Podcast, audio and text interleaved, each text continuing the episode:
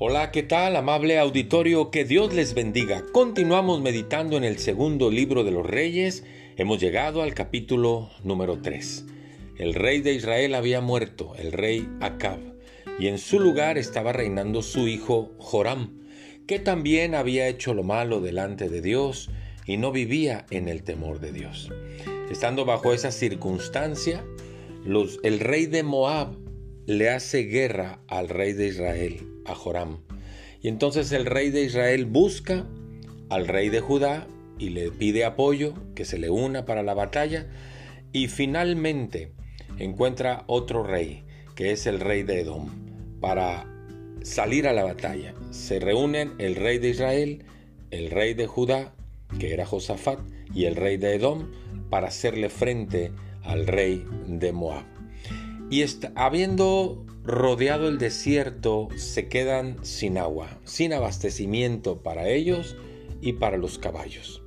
Y entonces el rey de Israel, que no tenía el temor de Dios, dice, Dios nos ha traído aquí para entregarnos al rey de Moab. Y Josafat sabiamente dice, versículo 11, Josafat le dijo, ¿Que acaso no hay aquí el profeta de Dios para que le consultemos y que Dios nos diga por medio de él lo que debemos hacer? Y uno de los siervos del rey de Israel respondió y dijo, aquí está Eliseo, que es hijo de Safat, que servía a Elías. Buscan a Eliseo y Eliseo les da la palabra que necesitan oír y les dice cómo pueden tener la victoria sobre el rey de Moab y si usted lee todo el capítulo se va a dar cuenta de cómo derrotaron a los moabitas. ¿Y todo por qué? Porque hubo alguien que dijo, consultemos la palabra de Dios. Y me quedo con esta expresión, consultemos la palabra de Dios. Dios siempre tiene palabra fresca para nuestra vida.